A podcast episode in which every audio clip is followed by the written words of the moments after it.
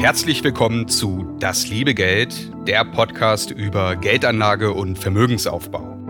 Mein Name ist Max Franke und in der heutigen Folge geht es um die Lifestyle-Falle. Im Englischen gibt es hierfür den Begriff des Lifestyle Creep. Das meint eine Steigerung oder eine Inflation des eigenen Lebensstils. Es ist eine Steigerung der Ausgaben, die oft mit einer Erhöhung des Einkommens einhergeht oder wenn man seine Ausgaben erhöht, um mit dem Status oder dem Lifestyle des eigenen Umfelds Schritt zu halten. In der heutigen Folge werde ich darauf eingehen, wie sich Lifestyle Creep in deine Finanzen einschleicht, wie und warum Lifestyle Creep deinen finanziellen Zielen schaden kann und was du dagegen unternehmen kannst. Also wie du Lifestyle Creep vorbeugen oder wie du einem überbordenden Lifestyle Creep Einhalt bieten kannst.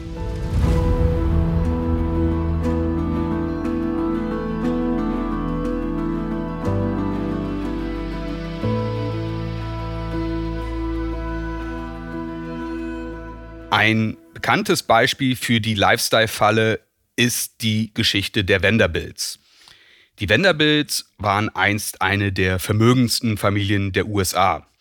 Das Familienvermögen gründete sich auf den geschäftlichen Erfolgen von Cornelius Vanderbilt, der als Eisenbahnunternehmer ein Vermögen von über 100 Millionen US-Dollar aufbaute, was seinerzeit, also ungefähr zur Mitte des 19. Jahrhunderts, mehr Geld war, als das US-Finanzministerium hielt. Cornelius vermachte quasi sein gesamtes Vermögen seinem Sohn William. Der wirtschaftete ebenfalls erfolgreich und das Vermögen wuchs über die nächsten neun Jahre auf circa 200 Millionen US-Dollar an, was heute circa 6 Milliarden US-Dollar entspricht. Und anschließend begann der Niedergang. Nach dem Tod von William dauerte es nur 20 Jahre, bis keines der Familienmitglieder mehr zu den reichsten Amerikanern zählte. Und nach weiteren circa 50 Jahren bei einem Familientreffen im Jahr 1973 befand sich kein einziger Millionär mehr unter ihnen. Was war passiert? Mit Williams Erbe kamen viele Familienmitglieder plötzlich zu sehr viel Geld und sie begannen einen äußerst aufwendigen und auch zum Teil verschwenderischen Lebensstil. So unterhielt man zahlreiche Top-Immobilien in New York um mit der High Society mitzuhalten. Und der Unterhalt der Häuser, der verschlang enorme Summen. Es sind auch Geschichten überliefert, wonach Zigaretten gerne mal aus 100-Dollar-Scheinen gedreht wurden. Zigaretten mit Geldscheinen anzünden, das ist jetzt schon besonders bemerkenswert. Aber man kann öfters beobachten, dass Menschen Geld verprassen oder für irgendwelchen Schnickschnack ausgeben, wenn sie durch beispielsweise eine Erbschaft oder einen Gewinn plötzlich zu viel Geld kommen. Es gibt nicht wenige Lottomillionäre, die ihren Gewinn in kurzer Zeit verschleudert haben. Aus diesem Grund beschäftigen die Lottogesellschaften sogenannte Gewinnerbetreuer, die im richtigen Umgang mit dem neuen Reichtum unterstützen sollen. Das mag jetzt wie ein Luxusproblem der oberen Tausend erscheinen und für die breite Mehrheit der Menschen eher weniger relevant sein. Doch auch im Kleinen neigen wir dazu, unseren Lebensstil nach oben hin anzupassen, wenn unsere finanziellen Möglichkeiten steigen. Die Lifestyle-Falle ist an sich sehr einfach zu verstehen.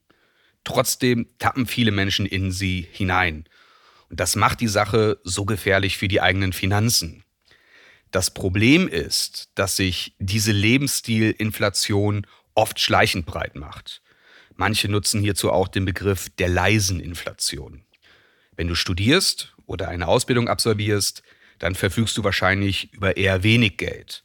Dann hast du möglicherweise nicht das Einkommen, um zu sparen und den langfristigen Vermögensaufbau anzugehen. Dann kommt der erste Vollzeitjob und mit dem neuen Einkommen gönnst du dir was. Dann wird der neue Fernseher angeschafft und noch ein weiteres Abo abgeschlossen und der Urlaub findet vielleicht nicht mehr im Zelt, sondern fortan im Hotelzimmer statt. Vielleicht sagst du dir dann, ich stehe noch ganz am Anfang meiner Karriere. Ich verdiene jetzt noch nicht genügend Geld, um zu sparen, aber ich werde damit anfangen, wenn ich mehr Geld verdiene. Dann kommt die Gehaltserhöhung. Du hast mehr Geld zur Verfügung. Ja, und das hast du dir auch hart erarbeitet.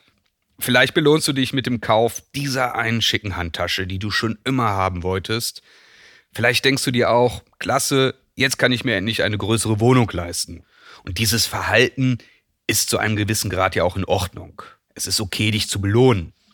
Doch mit der Zeit, mit höherem Alter und höherem Einkommen können deine Ansprüche steigen. Das kann dann ein Teufelskreis sein, der nie endet.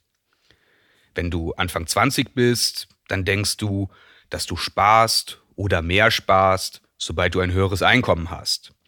Aber zehn Jahre später, mit Anfang 30, willst du vielleicht nicht mehr in einer WG wohnen. Oder du hast dich an die Annehmlichkeiten eines höheren Einkommens gewöhnt.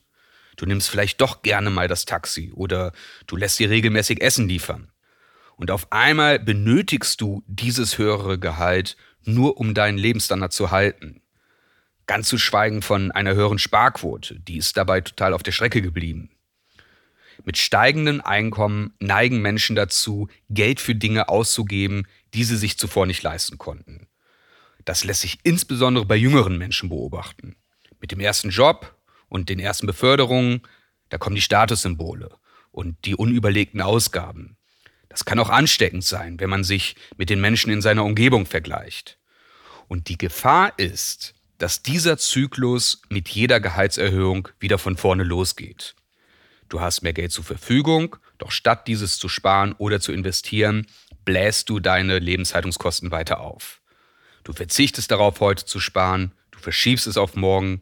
Stichwort Instant Gratification aus Folge 6.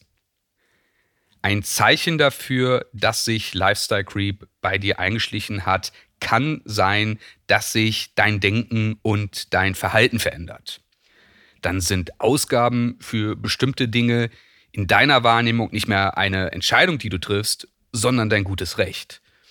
Dann erfolgt die Kaufentscheidung nach dem Credo, das habe ich mir verdient. Und nicht mehr nach der Überlegung, kann ich mir das überhaupt leisten?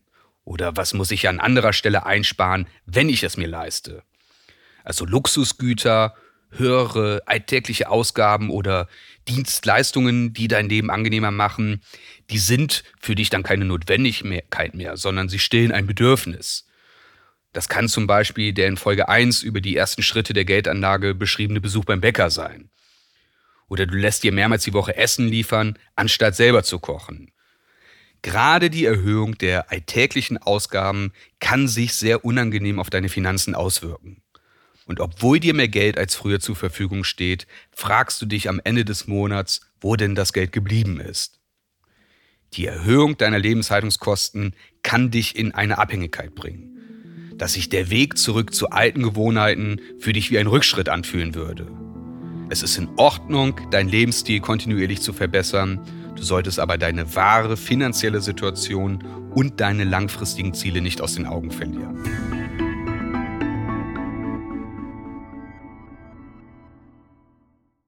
Kurzfristig kann sich die Lifestyle-Falle anfühlen wie ein finanzieller Fortschritt.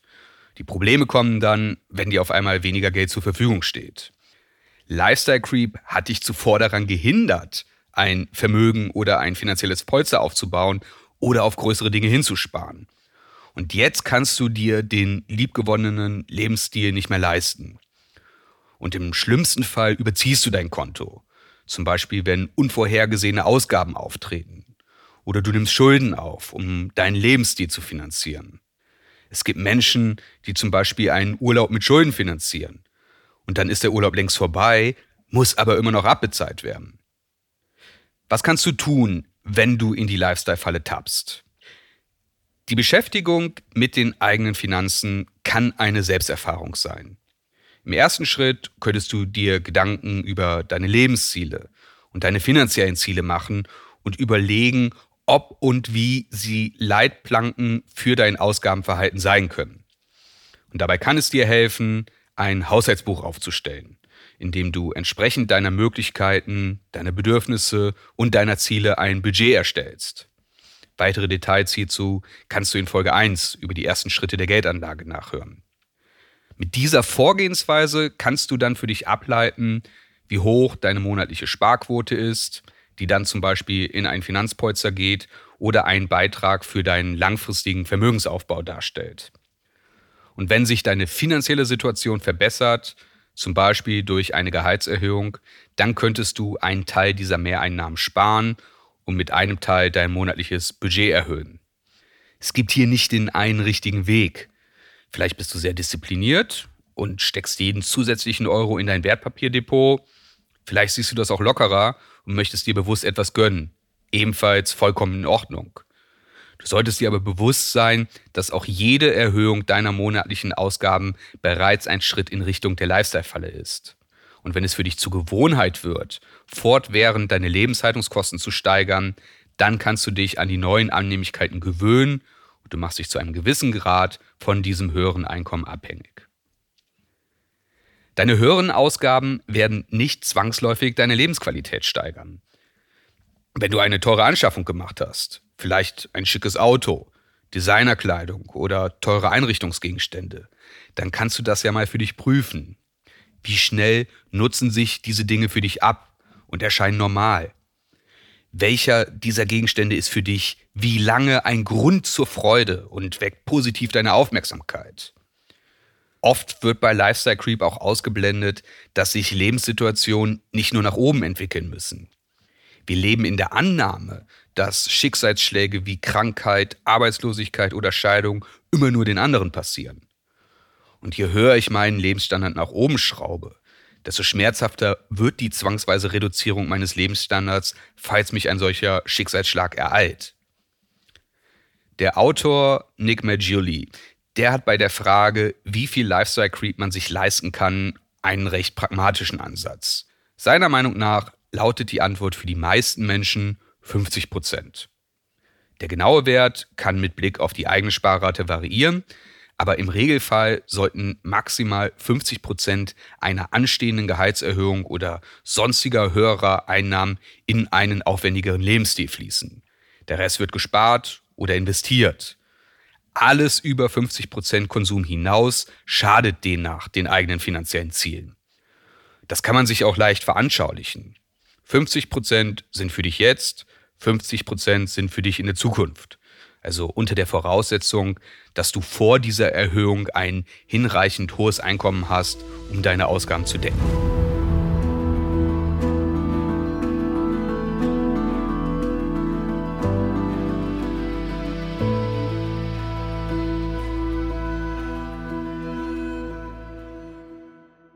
Früheren Folgen, wie zum Beispiel Nummer 6 über Instant Gratification, habe ich bereits über Strategien gesprochen, wie du Impulskäufe vermeiden kannst.